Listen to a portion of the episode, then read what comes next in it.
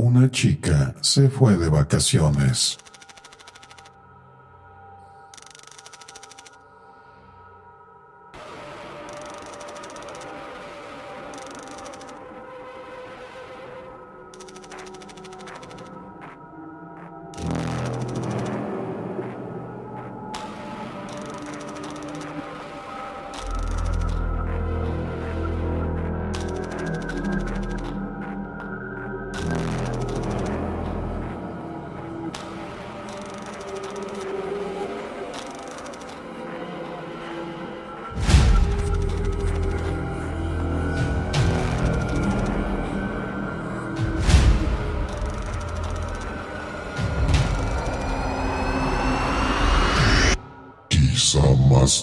Recuerde.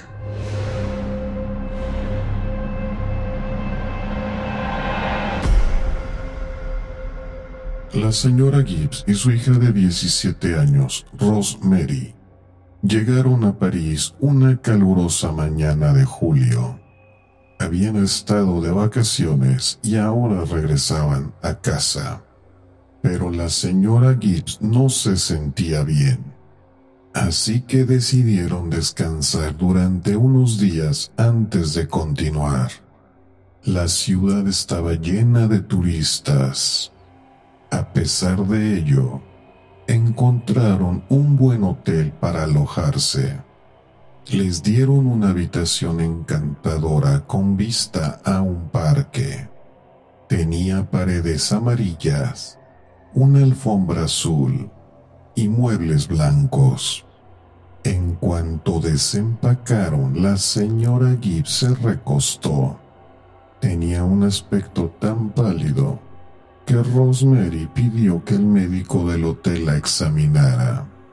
Rosemary no hablaba francés, pero afortunadamente el médico hablaba inglés. Le echó un vistazo a la señora Gibbs y dijo, Tu madre está demasiado enferma para viajar. Mañana la trasladaré al hospital, pero necesita un medicamento específico. Si vas a mi casa por él, ahorraremos tiempo. El doctor le dijo en ese momento que no tenía teléfono.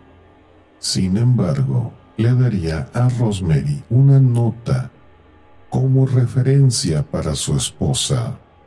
El gerente del hotel llamó un taxi para Rosemary y en francés le dijo al conductor cómo encontrar la casa del médico.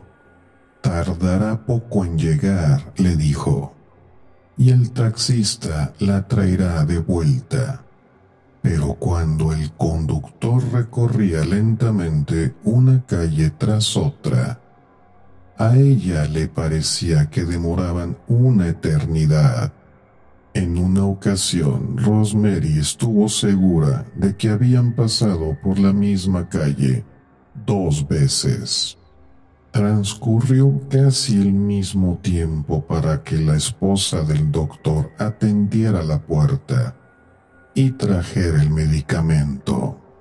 Mientras Rosemary aguardaba sentada en la sala de espera vacía, seguía pensando, ¿por qué no se apresuraba? Por favor, dése prisa. Entonces escuchó el teléfono sonar en algún lugar de la casa, pero el médico le había dicho que en ese momento no disponía de teléfono. ¿Qué es lo que sucedía? Regresaron tan despacio como habían ido, cruzando lentamente una calle tras otra. Rosemary estaba sentada en el asiento trasero, inundada por el miedo, y con la medicina de su madre aferrada a su mano. ¿Por qué todo estaba demorando tanto? No tenía ninguna duda de que el taxista avanzaba en la dirección equivocada. Se dirige al hotel correcto, ¿verdad? preguntó ella. El conductor no respondió. Ella preguntó de nuevo. pero tampoco obtuvo respuesta. Cuando se detuvo ante la luz roja de un semáforo, ella abrió la puerta y salió corriendo del coche. Detuvo a una mujer en la calle. La mujer no hablaba inglés, pero conocía a alguien que sí. Rosemary tenía razón. El taxista había estado conduciendo en dirección equivocada. Cuando finalmente regresó al hotel, aún no había anochecido. Se acercó al recepcionista que les dio su habitación.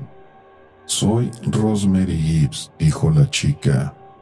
Mi madre y yo estamos hospedadas en la habitación 505. ¿Podría darme la llave?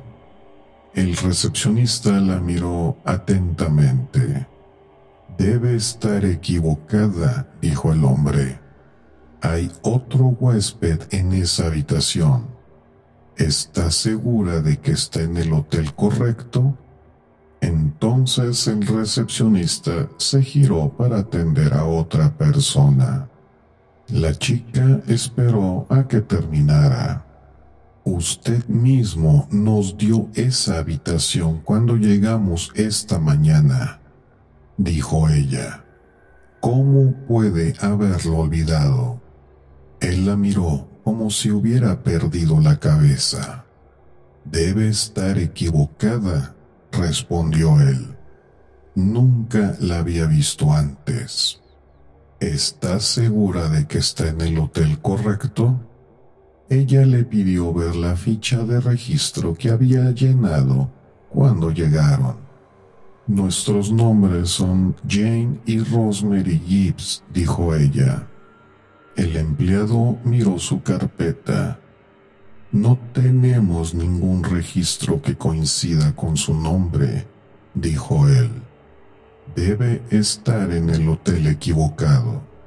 El médico del hotel me reconocerá, agregó Rosemary. Examinó a mi madre cuando llegamos y me envió a buscar los medicamentos que necesitaba. Quiero verlo. El doctor bajó las escaleras.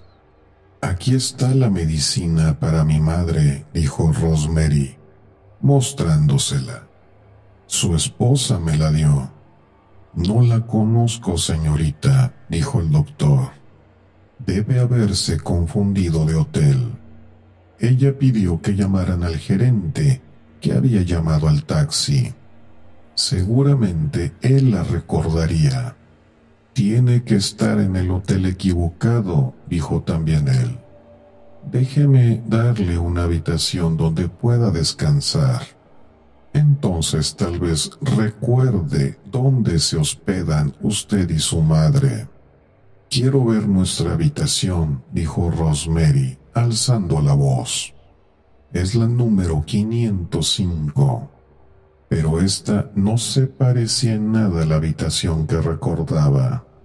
Tenía una cama matrimonial y no dos camas individuales. Los muebles eran negros y no blancos. La alfombra era verde, no azul. Había ropa de otra persona en el armario. La habitación que conocía había desaparecido. Y también su madre. Esta no es la habitación, dijo la chica. ¿Dónde está mi madre? ¿Qué han hecho con ella? Está en el hotel equivocado dijo el gerente con paciencia, como si estuviera hablando con un niño. Rosemary pidió ver a la policía. Mi madre, nuestras cosas, la habitación, todo ha desaparecido, les dijo. ¿Estás segura de que este es el hotel que busca? le preguntaron. Entonces fue a la embajada para pedir ayuda. ¿Estás segura de que ha ido al hotel donde se hospedan? le preguntaron. Rosemary pensó que estaba perdiendo la cabeza. ¿Por qué no descansa aquí un momento? le dijeron. Quizá más tarde recuerde. Pero el problema de Rosemary no era su memoria. Era algo que ella no sabía.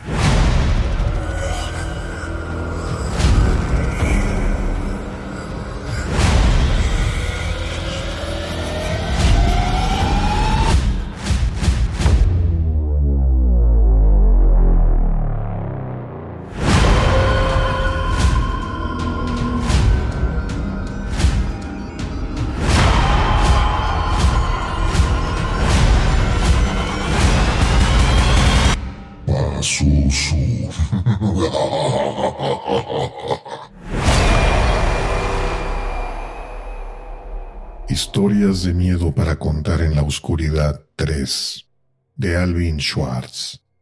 Traducción José Manuel Moreno Sidoncha.